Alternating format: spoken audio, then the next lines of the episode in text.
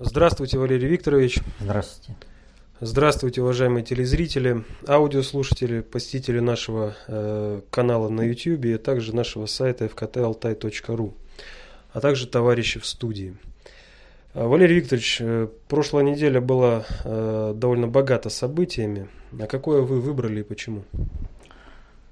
Ну, как всегда, в общем-то, выбирается не совсем одно событие, а спектр различных событий, которые объясняют э, определенный э, тренд в управлении. А, ключевым, безусловно, событием прошлой недели стало э, заседание руководства ОДКБ, Организации договора о коллективной безопасности в Душанбе, организация, которая объединяет республики бывшего Советского Союза, и где были приняты очень значимые решения по защите своих интересов во всем регионе этих республик. Э, с выходом, естественно, на периферию, э, на защите на дальних подступах, что называется. И вот э, это заседание, оно проходило в определенном информационном поле, сформированном западными мировыми СМИ. И вот в отличие от всех предыдущих,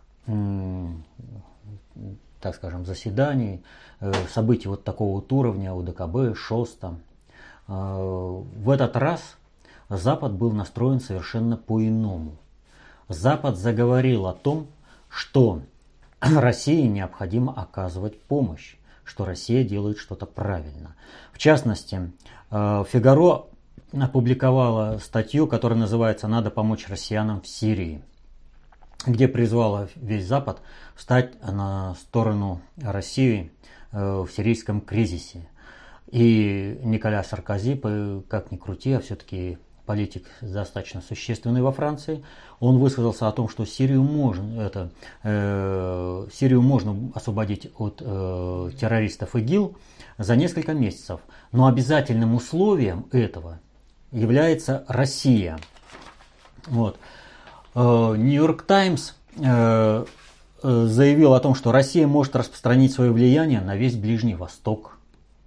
Индепендент заявляет о том, что все козыри, которые в Сирии явля... находятся в руках России, а Синьхуа, например, публикует комментарии, это Китай уже, это несколько другой полюс, но тем не менее, поскольку мы знаем о том, что переносится центр концентрации управления с Европы э, в Юго-Восточную Азию, Китай в этом отношении является очень серьезным показателем. Так вот, э, Синьхуа публикует комментарий о том, что США следует сотрудничать с Россией в, бор- в борьбе с э, ИГИЛ.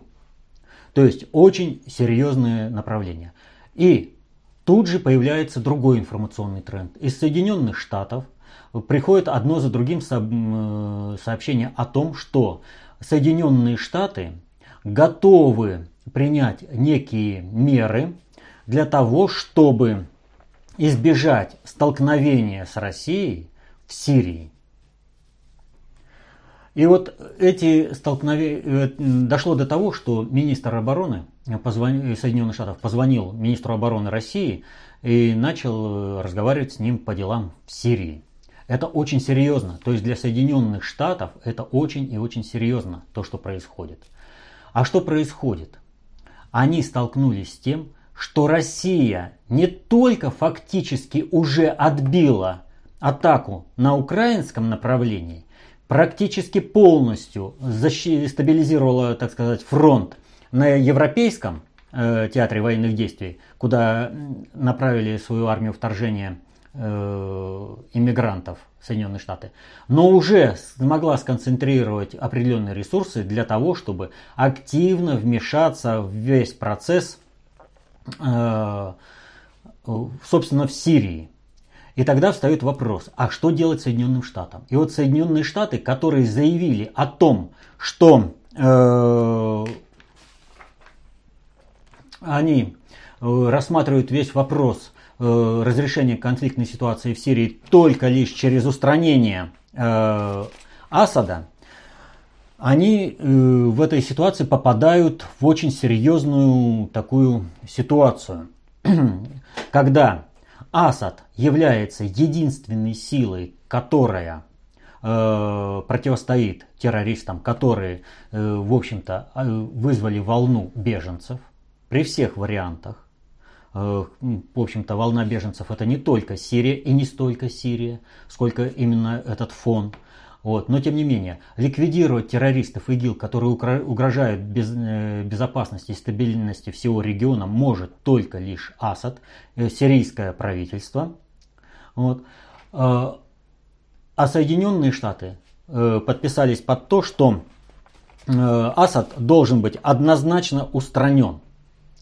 И тогда встает вопрос, а как действовать Соединенным Штатам? И Соединенные Штаты начинают действовать. Они начинают договариваться с Россией. А давайте как-нибудь договоримся так, что вы с одной стороны э, ИГИЛ уничтожаете, а с другой стороны как бы нас не трогаете. Вот эта позиция Соединенных Штатов, она базируется на том, э, что, ну, что надо необходимо договариваться именно с Россией базируется на том, что был опубликован доклад Стратфор, который заявил, что в конфликте в Сирии э, Россия не участник э, конфликта, а миротворец. Это другой, принципиально иной уровень. И в соответствии с этим докладом э, была разыграна пьеса. Ну не пьеса, а это как бы игра на два паса. Сначала Представитель Сирии в ООН говорит о том, что Россия имеет право э, участвовать э, в действиях против ИГИЛ, по подавлению ИГИЛ. Затем МИД Сирии говорит о том, что в случае необходимости могут обратиться к России э, с просьбой о силовой поддержке, а в ответ на это помощник э, пресс-секретарь э, государя говорит о том, что мы можем рассмотреть эту просьбу. То есть не, вот э, здесь есть такой определенный нюанс, который не замечают все. Мы можем рассмотреть просьбу, которую вы, э, с которой вы обратитесь, вот, а не то, что пошлем мы туда войска или не пошлем. То есть, а насколько вот ваша просьба целесообразна? А вот когда решим, что она целесообразна, тогда уже нужно решать. А многие решили так, что однозначно решается вопрос. Вот обратятся и сразу будут войска. Нет, на самом деле все не так. Но вот этот информационный фон, он для того и нужен, чтобы Соединенным Штатам было убрано поле для маневра. И Россия начала поставки современного вооружения и снаряжения для сирийской армии. То, чего сирийской армии не хватало для победы. А она вполне способна справиться с ИГИЛ самостоятельно, если, ее, э, э, если ей дать современные вооружения и обучить этими э, вооружениями пользоваться. И что происходит дальше? Вот смотрите. Соединенные Штаты, которые до этого э, воевали, организовали коалицию против э, ИГИЛ, и они заявляли, что в этой коалиции России места нет. Зачем еще создавать какую-то коалицию? Вот мы создали же эту коалицию, и она э, вот воюет против ИГИЛ. Ну как она воюет? Лавров Сергей Викторович сказал, масса доказательств того, что э, американские э, самолеты не бомбят, не э, наносят ущерба ИГИЛ. Зато э, сколько было сообщений о дружеском огне Э, по сторонам, которые э, открыли, ну, воюют с ИГИЛ. И в то же, вот последнее сообщение, какой-то неопознанный самолет нанес удар по иракским э, по иракской армии по складам, 43 погибших, неопознанный самолет. Это в регионе, где у ИГИЛ вообще нет авиации. И летает только американская коалиция, точнее американские самолеты. Самолет оказался неопознанный и нанес удар именно по противникам ИГИЛ. То есть нужно понимать простую вещь. Без поддержки, без воздушной поддержки, без политической поддержки, без э, любой другой материальной поддержки ИГИЛ не смогла бы воевать. Любая группировка, она должна иметь откуда-то э, э, снабжение. Вот когда говорят о республиках Донецкой и Луганской, то говорят о военторге и э, северном ветре. Спора нет. А какой ветер надувает паруса ИГИЛ? Какой военторг здесь работает? Об этом почему все мировые СМИ предпочитают молчать? Да потому молчат, что сами европейские страны и Соединенные Штаты структурно снабжают эту террористическую группировку. А чтобы были какие-то у нее успехи, они изображают войну с ней, с этой группировкой. Потому что именно обрушение там нужно. Вот, э, если не ошибаюсь, Guardian или Independent, сейчас точно не вспомню, можно посмотреть, э, опубликовала статью о том, что э, нет, здесь нет, э, о том, что еще 12 лет назад Россия предлагала Западу, чтобы ушел Асад. То есть, если у вас там растет напряжение, давайте решим так вопрос э, в Сирии политический, чтобы там это напряжение не прорвалось в войну. Но это было не в интересах Запада, не в интересах Соединенных Штатов. Соединенным Штатам нужно было во что бы то ни стало организовать поток мигрантов э, в Европу, чтобы на, э, на плечах этого потока решить собственные задачи, собственное выживание, чтобы не отстроили их, чтобы остаться международным жандармом.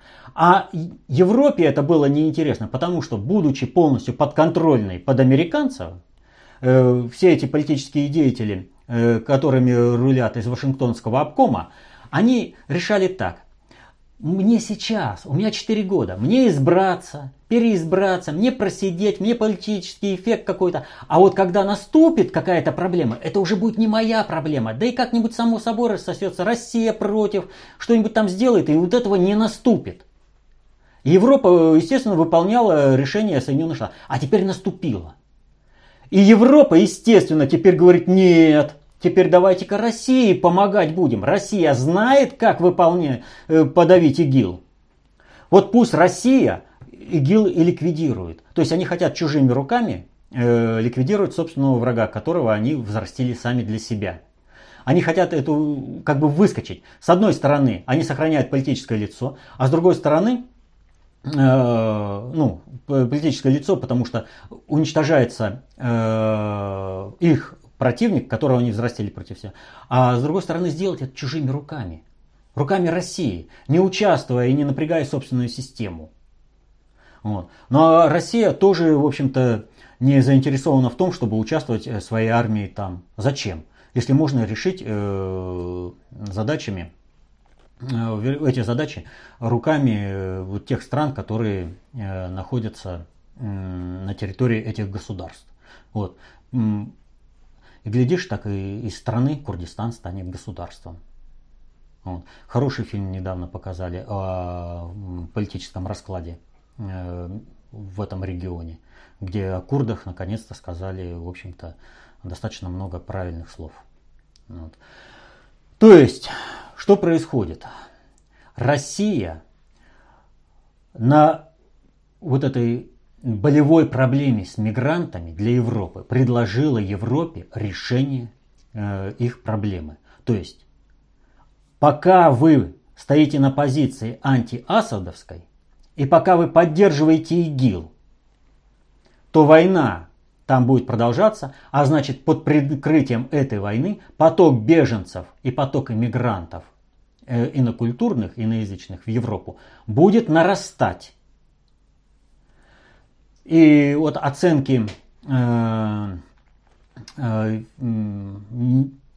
МВД э, Венгрии о том, что поток беженцев может составить 30-35 миллионов, это вообще не высосанная из воздуха цифра. Вообще именно об этом речь шла, когда создавалась арабская так называемая весна, вот эта дуга, которая должна была вызвать большое переселение Э, населения, и это население должно захлестнуть было Европу с последующим созданием европейского халифата. Вот. То есть у Европы очень и очень серьезные проблемы. Им нужно как-то выживать. И они, в общем-то, в этом отношении сразу стали договороспособными. То есть они стали блокировать интерес Соединенных Штатов в отношении Европы и Ближнего Востока. Нью-Йорк Таймс конкретно сказала, территория России, Стратфорд, э, ну имеется в виду политического влияния, Стратфорд не участник конфликта, а миротворец. То есть глобальные институты сразу заявили о том, что есть кому этот вопрос решить и на кого ориентироваться западным европейским страновым элитам. Так что заседание УДКБ – это начальный этап стабилизации положения на Ближнем Востоке и в, э, и в Европе в том числе. То есть это вот разрывать вот эти два вопроса не надо. Э, вы упомянули мигрантов, как раз вот у нас два вопроса. Э, первый от Любови. Э, здравствуйте, Валерий Викторович. Как вы думаете, насколько хватит запаса прочности Германии и ЕС? Санкции к России и контрсанкции из России вроде пошатнули экономику Запада, а сейчас мигранты тоже расшатывают экономику ЕС. Неужели настолько богаты маленькие страны ЕС, что могут позволить себе экономическую войну с Россией и содержать бездельников-мигрантов? Ну, здесь сразу вопрос в вопросе, это как матрешка вложена. Мы ну, постараемся так разобрать некоторые матрешки. Значит, первое. Об экономической устойчивости западных стран. Они потому называются первыми странами, так сказать, первого ну, уровня первого мира, что это страны колониальные. Они сформировали колониальную систему мира. Они грабят весь мир. Все их благополучие зиждется на том, что весь остальной мир голодает и недоедает, испытывает тяготы и лишения, экономические и политические неурядицы, войну, разруху, голод. Все это обеспечивает процветание Запада. И то, что они участвуют в войне с санкцией с Россией, это уже дело десятое. И потом, ну, санкции тоже весьма относительные. Каждый старается выиграть э, на этом поле нишу для себя. Э, не, то, не все э, согласны с тем, чтобы Европа ушла, а это место заменили партнеры э, из Соединенных Штатов. Есть и другие примеры, когда участвуют. Так вот, э, Европа, участвуя в санкциях с Россией, она, в общем-то, несет ущерб.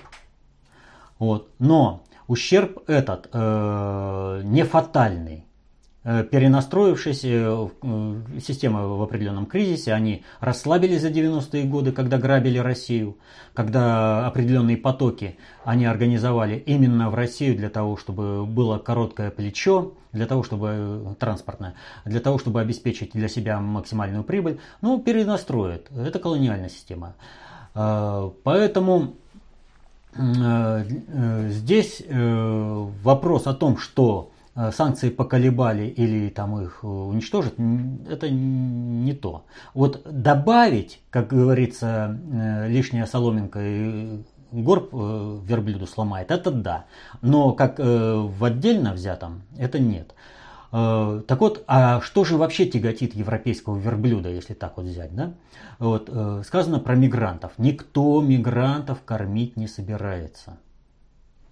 Вот то, что сейчас делает Европа и в частности Германия, вот я уже говорил на прошлом э, вопросе-ответе, что Меркель в меру своих возможностей, Германия полностью оккупированная Соединенными Штатами страна. И она поставлена там гауляйтером из Вашингтонского обкома, понимаете? Она не может принимать самостоятельные решения, но в, мерах, в меру того, что она может и как она может маневрировать, изображая из себя независимую страну, она это делает. И то, что вот сейчас бюргеров вы, вы, из своих домов э, выселяют, а на их место э, селят мигрантов, это от безысходности. Дело в том, что мигрантов сначала ориентировали на э, переселение в Германию и обещав им там э, манну небесную, что они будут ничего не делать, будут только деньги получать, а местные бюргеры на них будут вкалывать. Вот. А с другой стороны, организовали, естественно, не на пустом месте, неприятие населения вот этого массового потока миграции. И там нарастает столкновение. Там достаточно только одной искры, чтобы разразилась война, чтобы отряды ИГИЛ уже действовали на территории Германии. А о том, что они будут действовать, э, показывает тот факт, что не так давно, э, недели две где-то назад, получается уже, задержали э, судно с контейнерами, предназначавшимися для помощи беженцам на территории Европы. Открывают контейнеры, а там оружие и боеприпасы. Речь идет э, как минимум о пяти тысячах стволов и полумиллионе патронов. Понимаете? То есть все готовится. Но показательный сам факт. Сначала задержали судно, вскрыли контейнеры, а потом слили в СМИ. В СМИ если хозяин не дал отмашку, ничего не прозвучит. А то, что здесь прозвучало, это означает, что некто, кто выше Соединенных Штатов, которые курируют структурно европейское информационное поле, дал отмашку на то, чтобы состоялось событие, и оно получило огласку в СМИ. Чтобы показать и дать основу для европейских деятелей э, Э, так скажем, базу для маневра и действий против иммигрантов. Поэтому э, сейчас, с одной стороны, Европа вынуждена как-то ублажать мигрантов, вот, э, вплоть до того, что, говорю, выселяют бюргеров, а заселяют э, иммигрантов – вот. То есть э, здесь Меркель показывает, ну зачем же как, э, организовывать чего-то там, у нас все, вот мы там стараемся, мы напрягаем всю систему, у нас, э, видите, на какие жертвы мы идем, чтобы иммигрантов-то расселить. А с другой стороны началась совершенно иная игра. То там, то здесь принимается решение, вот в Венгрии, например, о приведении армии в боевое состояние и о включении армии в определенные процессы борьбы с нелегальной иммиграцией. Армия постепенно мобилизуется, армия постепенно приводится в боевое состояние, а соответственно и э, спецслужбы этих стран, особенно Министерство внутренних дел, получают э, возможность бороться вот с этими э, террористами, которые пришли под видом нелегальных беженцев. Нелегальных же беженцев вот этих вот всю эту волну, которую я повторю, она оценивается возможность в 30-35 миллионов, это очень серьезно. На Украине 40 миллионов, а во Франции 50 миллионов, это серьезная эта волна. Вот. Если ее правильно организовать, а, еще ведь там, посмотрите, 30% вот по Германии, примерно 30% это молодые мужчины из Албании. Ну, совсем э, беженцы из Сирии, как нам говорят. Вот вся эта картинка э, со Средиземным морем, на чем они там пересекают, на утлых этих суденушках, плотах, там, скутерах, там, прочее. Понимаете, это для СМИ. Реально всех беженцев, так называемых, их организованно везут, а многим проплачивают дорогу через э, железнодорожными э, путями, через э, автобусы, то есть это организовано все. И кораблями, нормальными кораблями, а не как вот э, показывают. Только так можно массово, одномоментно насыщать Европу вот такой массой. Поэтому вот когда э, в Турции э, заблокировали э, э, автовокзал, там вышли проблемы до такой степени, что тут же по Евроньюз показали. Тоже, опять же, показатель, чтобы показать, э, кто организовывает и как организовывает. Вот сидели-сидели беженцы в Турции, да, и вдруг такой э, полный наплыв туда пошел. Вот. Все это подготовлено, все это организовано и идет э, насыщение Европы. А все это Соединенные Штаты пытаются решить свои государственные проблемы на основе надгосударственного сценария глобального предиктора на основе создания европейского исламского халифата. Именно через такое переселение массовое народа и должны были быть сметены европейские страны. Но дело в том, что когда глобальный предиктор это планировал, он планировал под другую ситуацию, когда Соединенные Штаты уже будут отстроены. И в мире будет совершенно иной расклад сил. И переведен центр концентрации управления в запад, из Западной Европы в Юго-Восточную Азию. И Россия не будет э, сверхдержавой, которая будет проводить русскую концептуальную власть, а будет выполнять э, решения концептуальной власти глобального предиктора. Ничего этого не сложилось. Россия вышла из того водоворота 90-х совершенно в ином качестве. Вот понимаете, вот есть э, русская сказка, э, хотя она авторская, Ершова, да? в кипяток, вот кинули Россию в кипяток, а она вышла совсем другой из этого кипятка. Вот. А они понимают, что вот сейчас Соединенные Штаты кинут в этот кипяток, и сварится этот царь. Так вот, э, глобального предиктора сейчас этот сценарий нереализуем. Он от, должен быть отложен, наступил фазовый сдвиг.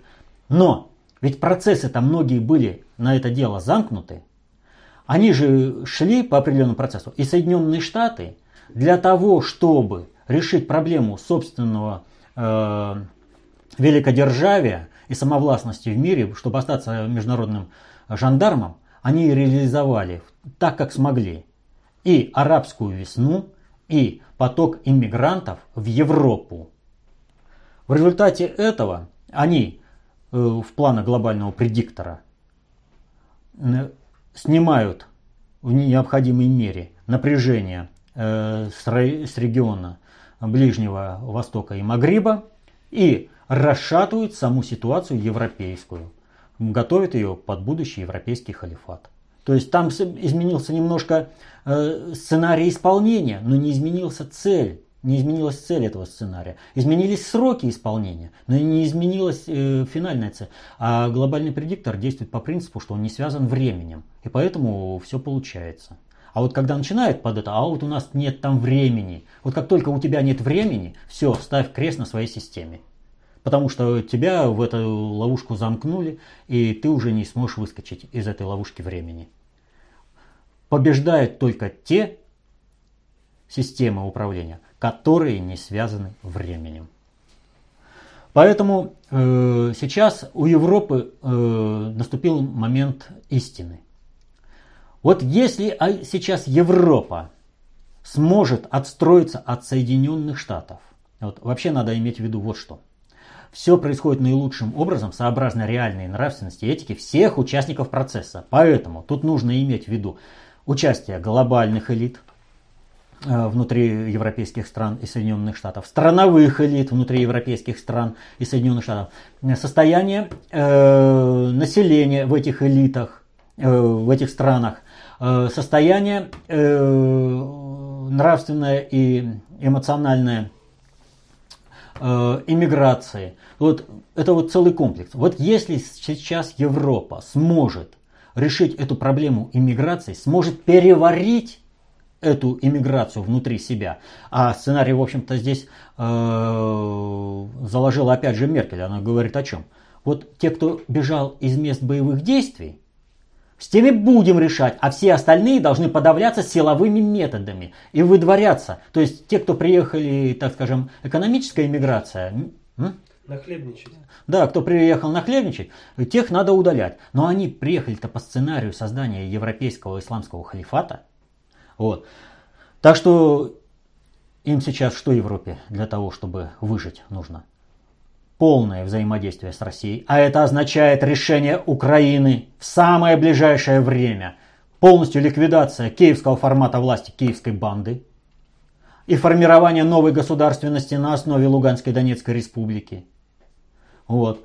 Э, помощь России э, в ликвидации сирийского кризиса – то есть пусть э, Башар Асад, сирийское законное правительство, задавит вот этих боевиков, террористов ИГИЛ. Ну и, в принципе, вопрос исторической э, справедливости, создания Курдистана. Никуда сейчас уже дальше от этого не уйдешь. Вопрос о создании единого Курдистана, он стал со всей очевидностью. То есть, либо его надо будет решать, либо же Европа никогда не сможет уйти от сценария создания европейского исламского халифата. Поэтому у Европы желают жить, отстраиваются от Соединенных Штатов, сотрудничают с Россией. Не желают жить, сначала потеряют культурную идентичность, а затем потеряют и государственность. Потому что пришлое население – лишит а этой культурной идентичности и государственности вот эти народы. А само, само это пришлое население, оно ведь из, все, из разных стран, оно разноязычно, оно разнокультурно. Это вот э, новый плавильный котел э, по примеру Соединенных Штатов. В этом отношении то, что сейчас происходит в, Соединен... это в Европе, э, было бы неплохо, если бы люди ознакомились вот, кто, да, с работой внутреннего предиктора «Сад растет сам». Вопросительный знак. Эту работу вы можете найти на сайте dotu.ru. И второй вопрос э, от Валерия, который просит прокомментировать одно из последних интервью Хазина о том, что в настоящее время основная цель США – это заключение договора о свободной торговле с Евросоюзом. И поэтому они в настоящее время заинтересованы в стабильности в Европе, в том числе и на Украине. По крайней мере, э, на период до подписания данного договора. В связи с этим вопрос, а кто в таком случае является действительным инициатором нашествия мигрантов в Евросоюз? Ну, как бы вот повежливее сказать насчет такого заявления. Я не знаю, чем вызвано это заявление, но надо иметь в виду вот что. Основанием для торговли, для любой торговли, является невозможность извлечения прибыли другими способами. То есть чего мы хотим, вот если мы не можем взять другими способами, не можем подавить эту страну каким-то э, другим вариантом, мы вынуждены с этой страной налаживать какие-то отношения и торговать. Чем более э, сильный наш партнер, э, с которым мы вынуждены торговать, тем более э, справедливыми является баланс цен. Если же слабый партнер, то его можно грабить. Если же можно ну, там, давать что-то на выживание, а остальное можно забрать просто. Если же партнер э, вообще никакой, тот как колониальные э, державы, при, забирали все, а как население выживет, это уже дело десятое. И, э, и так исчезали целые страны и народы. Вот. Так вот, что говорит Хазин? Понимаете, у Соединенных Штатов есть возможность просто-напросто получить гешефт даром. Полностью забирают вот, за счет э, организации миграции, ликвидируют там э, своего конкурента, развязывают войну. То, что Соединенным Штатам необходимо, чтобы остаться глав, главенствующим в мире, да? И вдруг Соединенные Штаты решили, нет, нет, нет, давайте-ка мы с тем, кого мы сейчас собираемся прирезать, начнем торговать. И на основе этой торговли мы будем извлекать какую-то прибыль. Ну, извините, мягко говоря, бред.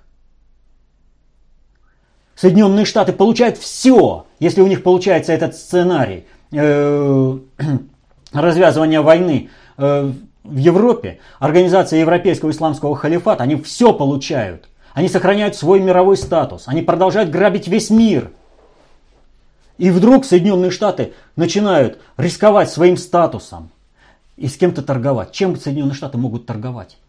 Они могут выстоять только в одном случае, если они подорвут устойчивость всех остальных. В Соединенных Штатах вся промышленность, все производство выведено с территории Соединенных Штатов. Даже М-16 те производят в Таиланде. Торговать они собрались. Никто, вот западный менталитет, он не подразумевает э, партнерских отношений. Он подразумевает возможность грабить. Вы историю-то почитайте. Прежде чем, вот э, знаете, э, сидят там э, два каких-нибудь э, короля в Европе, ему там чего-то потребовалось. Он что, я куплю это? Да нет. Я возьму это у соседа, а вот если я не смогу у него взять при помощи армии, ну тогда я буду решать вопросы, как купить. И Соединенные Штаты так всегда действовали. Что должно заставить Соединенные Штаты, чтобы они изменили концептуальную основу своей деятельности? Вместо того, чтобы грабить и получать с, э, с ограбленных полный гешефт, начинать их поднимать для того, чтобы с ними торговать. Ну, не знаю, почему Хазин решил такую вообще низкопробную мульку запустить. Еще пару вопросов о США такой вопрос. Имеет ли шанс на победу в США Дональд Трамп? И какую элиту он представляет, глобальную или национальную? А, вопрос достаточно э, как бы такой сложный. Дональд Трамп представляет, безусловно, страновую элиту, но участвует в сценарии, который проводит глобальная элита. Вот э, в, в, евро, этих, в предвыборных гонках Соединенных Штатов всегда есть такой человек, который разогревает э, толпу, э, который создает определенное информационное поле, а потом он тихо-тихо с поля уходит. Но дело вот в чем. Сейчас в Соединенных Штатах на шансы на победу имеют все, в том числе и аутсайдеры, явные аутсайдеры. И это связано с тем, что в Соединенных Штатах сейчас э, есть неустойчивость э, в плане э, проведения управления. Система находится в очень кризисном состоянии, и она рассыпется. Дональд Трамп как и все те, кто раньше разогревал, они меняют информационное поле. То есть новый руководитель должен прийти в новых информационных условиях и проводить определенную политику, которая будет принята основной массой населения, и она будет понятна, для того, чтобы изменить курс всего государства. Вот если сейчас вот эти основные лидеры типа Клинтон и Буш там – не сманеврируют, не смогут заложить такой вираж у своих партий, какой необходим для того, чтобы Соединенные Штаты были переформатированы без угрозы э, ядерной войны всему миру, то э, тогда вынуждены будут поставить на Трампа. А если они смогут, кто-то из них, да, поставить на того, кто сможет. Кто сможет э, вписать вот корабль своей партии в нужное русло. Если же Э, не смогут, то тогда будут выбирать какого-то аутсайдера и э, насыщать его определенной, накачивать его мощью для того, чтобы он победил. Неожиданно. Сколько вот таких вот неожиданных побед всегда происходило. Вот, э, кстати, о выборах. Да? Сейчас состоялись выборы в Греции и говорят, вот как же так? Ципрос там предал, и он его все равно избрали. Да не предал Ципрос. Вот смотрите, для чего производился тот референдум? Нужно было изменить основу, переговорную основу с э, европейскими, так сказать, партнерами по кредитам. Основу, на, на основе чего говорить? Проблема-то кредитов и проблема э, ресурсной устойчивости Греции никуда не делась.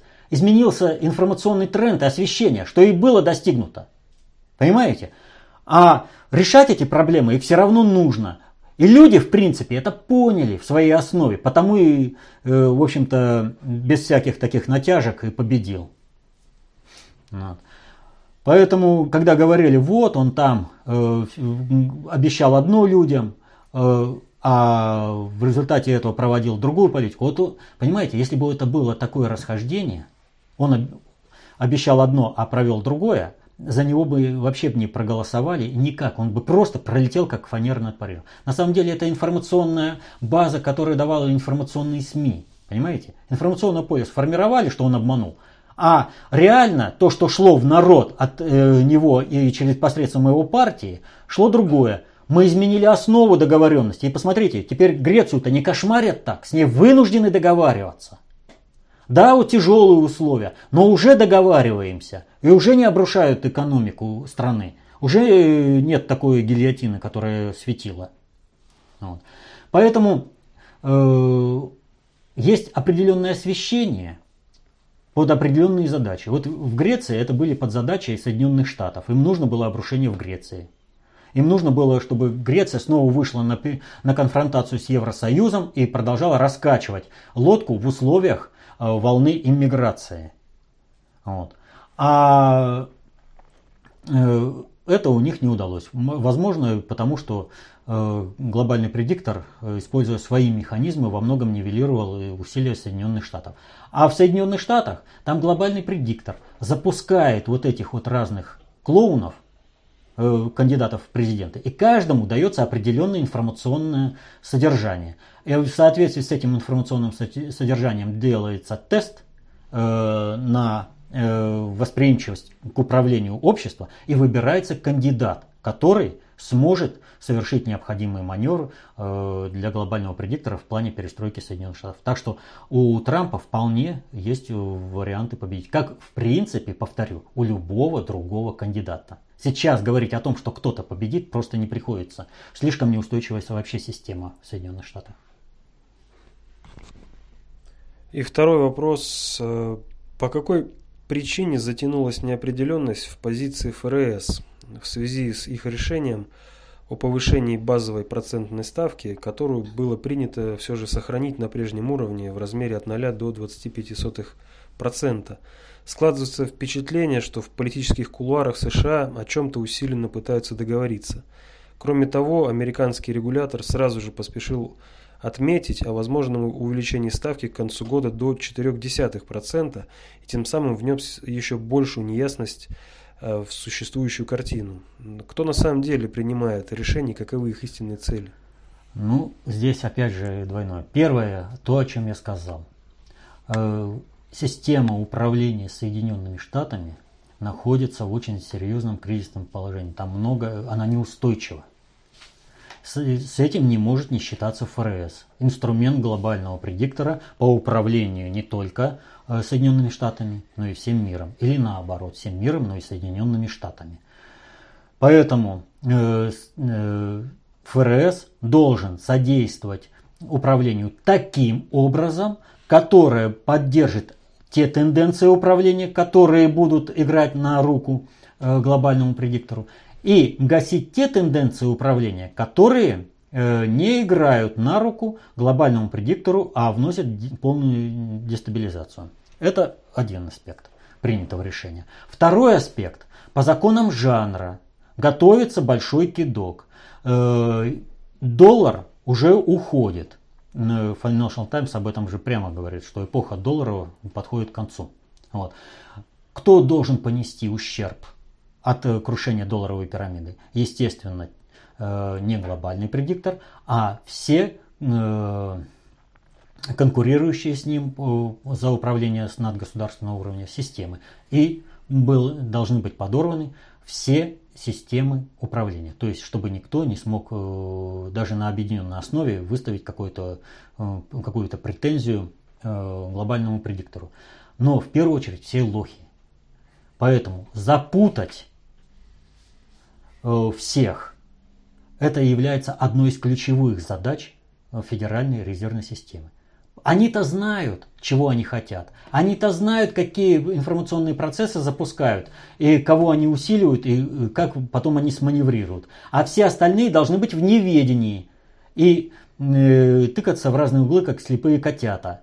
А потом в нужный момент им предъявляется новое управленческое решение, и все, кто находится вне системы, Э, управления, имеется в виду, не, прав, не является субъектом управления с глобального уровня, все несут ущерб. Так что две э, вещи. С одной стороны, провести дальнейшие мероприятия по стабилизации управления Соединенными Штатами, чтобы там э, переформатирование Соединенных Штатов шло под контролем. А с другой стороны, всех, запутать всех лохов, можно говоря так.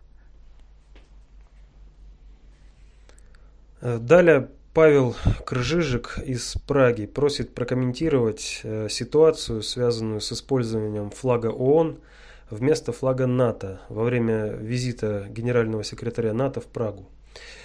Э, это была просто ошибка, как сказал пресс-секретарь президента. Я лично сомневаюсь. Правильно сомневается. Вы понимаете же, что флаги-то выбирают не потому, что там какой-то цвет – вот на складе лежат там стопка флагов, да, так вот, а вот вроде этот цвет, вот сейчас мы этот флаг повешим. Да нет, каждый же флаг промаркирован и так, чтобы никто ни при каких условиях не смог перепутать его. Вот. Поэтому таких случайностей просто не бывает. Что касается Праги, ну мы уже сколько раз говорили, то есть выбран определенный объект, э, который запускает определенные символы которые читаются с надгосударственного уровня и знают, э, как элитам себя в определенном плане вести в долгосрочном векторе целей, вот, при долгосрочном управлении. То есть, что идет? Мы уже об этом говорили неоднократно. Идет отстранение НАТО от э, управления миром в качестве мирового жандарма. На смену идет э, некая европейская армия. И Все мы знаем, что есть еще голубые каски ООН. И вот обратите внимание, какая ситуация произошла. Одновременно практически на этой неделе был опубликован э, доклад о том, что э, односторонние санкции яв, являются незаконными и наносят э, ущерб э, странам. То есть это не способ э, управления миром со стороны ООН. Вот. А с другой стороны э, происходит вот такая, э, э, такое символьное событие. А мы знаем, что ООН, например, когда э, под эгидой Соединенных Штатов даже были войсками агрессии в войне в Корее. То есть, э, что происходит в данной ситуации? Кто проводит односторонние санкции? Кто этой дубинкой пользуется? Соединенные Штаты. Соединенные Штаты отстраиваются и отстраиваются инструмент, на основе которого Соединенные Штаты давляют во всем мире НАТО. А на место идет ООН. Все. Круг замкнулся. Э, вопрос от Виталия из Луганска.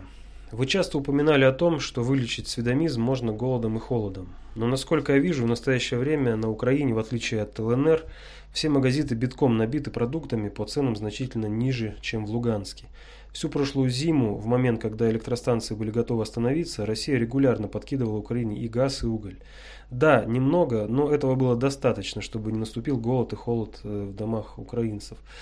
Как результат, мои знакомые в Харькове прекрасно себя чувствуют, смеются над тем, что мы поддерживаем новые власти, считают, что во всем виновата Россия, и они скоро ее победят.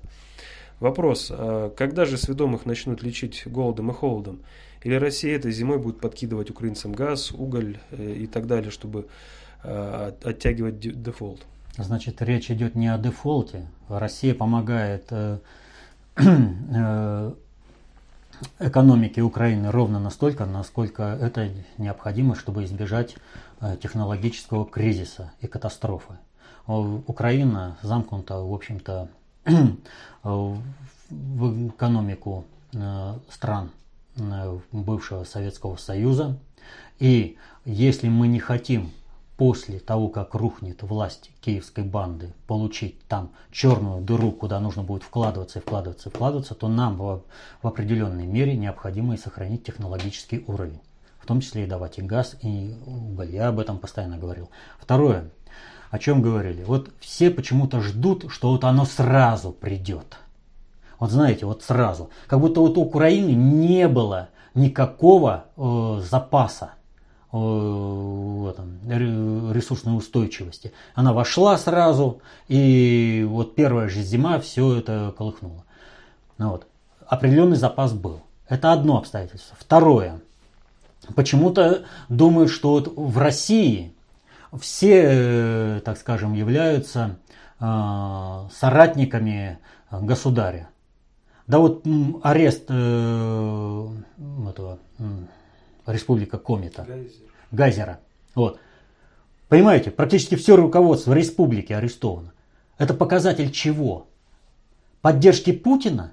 Или по того, что определенные местные элиты и тем более олигархи пытаются решить какие-то свои корыстные задачи в ущерб интересам России – но, естественно, в ущерб интересам э, русского мира, под, э, подпитывая э, ресурсную устойчивость киевской банды, киевского формата власти. С кем Соединенные Штаты договариваются? Почему Соединенные Штаты до сих пор уверены, что они смогут договориться с элитами России о свержении Путина? Понимаете, вот это непростой вот э, такой момент. А что касается, когда наступит голод и холод, ну так сведомиты очень сильно стараются. Ничего, сейчас вот э, блокада Крыма идет. Нормально. Рубят суп, на котором э, сами сидят. Так что пусть дальше рубят. И следующая зима будет другая, совершенно другая. Так что э, не все решается в течение месяца, двух даже одного года. Управление сложными социальными суперсистемами требует времени, поскольку все социальные процессы, они инерционные. Для того, чтобы запустить сведомизм, вот, э, том, чтобы он сейчас так проявился, его активировали 25 лет, а взращивали 150 лет. И есть определенная поддержка со стороны э, даже не России, это как не, не то что Украины, а со стороны сопредельных э, государств с Украиной. Что, Белоруссия и батька Лукашенко не помогает? Польша не помогает? Али, российские олигархи не помогают? Еще как помогают? Для того, чтобы э, Киев устоял, и на основе этого можно было диктовать и России, и Путину собственный ультиматум. И на основе этого ловить рыбку в мутной воде, получать определенный гешефт. Так что это же вопросы, это э, такие многофакторные. Тут надо решать целый комплекс задач, чтобы добиться одной задачи. И вот э, валить в одну кучу, избежать технологической катастрофы на территории Украины и получить потом черную дыру, которая по принципу домино может э, распространяться на территорию всех республик э, Советского Союза, ну уж как минимум затронет а, Молдавию, Россию, Белоруссию, вот, это как минимум сразу прям. Вот. Или же все-таки мы должны избежать этого, и потом была основа, на основе чего э, возрождать экономику и жизнь вообще на территории э, вот, Украины. Сведомизм-то он уйдет. Он в любом случае уйдет. Все равно даже вот это, власть сведомых, бандеровская власть Порошенко, она все равно, повторю, заинтересована в том, чтобы уничтожать этих сведомитов этих бандеровцев. Иначе они не выстоят во времени нисколько, потому что бандеровцы и сведомиты, они только на разрушение направлены. Он пусть дальше блокирует э, перешеек в Крым. Как бы ни разрешился этот конфликт, удар по экономике Украины нанесен серьезнейший. Теперь все поставщики в Крыму будут исходить из одной простой мысли. Да, сейчас открылся ну там они переключили потоки денежные на себя, Э, правый сектор, ну дебилы. Вот. Э, решили с этого кормиться. Ну вот, они открыли дорогу. Опять же, о каком государстве можно идти речь, если э, какие-то банды идеологические наводят свои порядки, не считаясь ни с какими законами государства. То есть, а вообще о чем там? Да дикое поле. Вот. То есть они э, органи- говорят, все, платите нам, э, пошло туда. Смотрит какой-то предприниматель в Крыму и говорит, так, Сегодня у них такой политический расклад. Завтра в этом диком поле придет другая банда, она снова перекроет э, эти дороги, э, может вообще произ, производство там чего-то прекратится. А, от греха подальше я лучше вот с российскими поставщиками заключу договор. И пусть оттуда поступает стабильно, устойчиво и гарантированно, чем я буду рисковать всем и вся, получая Э, что-то с Украины. То есть с Украины будет, поток все будет уходить на более все мелких, мелких предпринимателей, которые играют вот на этой марже э, ценовой, что подешевле на Украине, транспортное плечо и можно сбыть здесь. Все остальные будут ориентироваться на стабильность и регулярность поставок, а это означает крах экономики Украины. Вот чего добиваются. В этом вопросе еще неизвестно, сколько это российские поставщики э, заплатили э, руководству правого сектора, вот этому и крымским татарам, вот Джемилеву там, за то, чтобы они организовали такую блокаду. Понимаете, ну просто вы сами себя вымывают э, с рынка сбыта. Сейчас война везде идет за рынки сбыта в первую очередь. Производство везде есть. Сбыт является дефицитным. Платежеспособное население является дефицитным. А они тут сами просто раз и рубанули. Ну, это вообще, кстати, о понимании процессов управления. Вот когда какая-то фракция уходит из э, зала там, парламента, какой-нибудь там руководитель хлопает дверью и говорит, я управлять не буду. Но он сам уклоняется от управления, и управление идет мимо него. Понимаете? Вот как можно управлять? Вот когда две системы вступили во взаимодействие, одна система дает информацию, другая дает информацию. Вот распространение информации есть управление, потому что управление процесс информационный. Управлять можно и э, через э, все виды контактов, в том числе и через экономическую деятельность. Вот если бы Джемилев и Company, правый сектор, хотели бы добиться своих целей и укрепить свои позиции в Крыму, они были бы заинтересованы в расширении экономической деятельности и на основе этого входить в, э, э, в Крым, пользуясь э, маленьким транспортным плечом и возможностью сухопутных перевозок, железнодорожных перевозок. Но они же этого не понимают. Они думают, мы сейчас запретим, и все. И к нам теперь Крым весь воспылает любовью. Пойдут? Да ничего подобного. То есть это вот вообще дебилизм в управлении. И когда вот эти дебилы идут э, и руководят Украиной, ну, плюс э, Порошенко выбирает э, самых таких значковых себе советников, да, Эббота прогнали с управления Австралии, сказали, к нему собственные министры обратились, сказали, уходи, ну нет возможности больше тебя дебила терпеть. Страну, за страну стыдно, да? Порошенко тут же, а вот давай-ка ко мне советникам. Ну вот со всего мира собирают таких советников. Вот. Ну и опять же, блокада Крыма показывает о том, что не понимают они управления, они сами рубят сук, на котором сидят. Так что все еще впереди. Это был последний вопрос. Ну вот, а для того, чтобы понять, как протекают вопросы, э, как протекают процессы управления, чтобы не рубить суп, на котором сидишь, чтобы не ждать плоды раньше времени, то есть каждому овощу свое время, нужно время разбрасывать камни и время собирать камни. Вот. Нужно знать, как управляются э, социальные суперсистемы. Знание об этом дается только в одном источнике. Это в концепции общественной безопасности. Достаточно общей теории управления. Читайте толстые книги внутреннего предиктора, осваивайте знания по управлению обществом, защищайте интересы свои и своей семьи. До следующих встреч.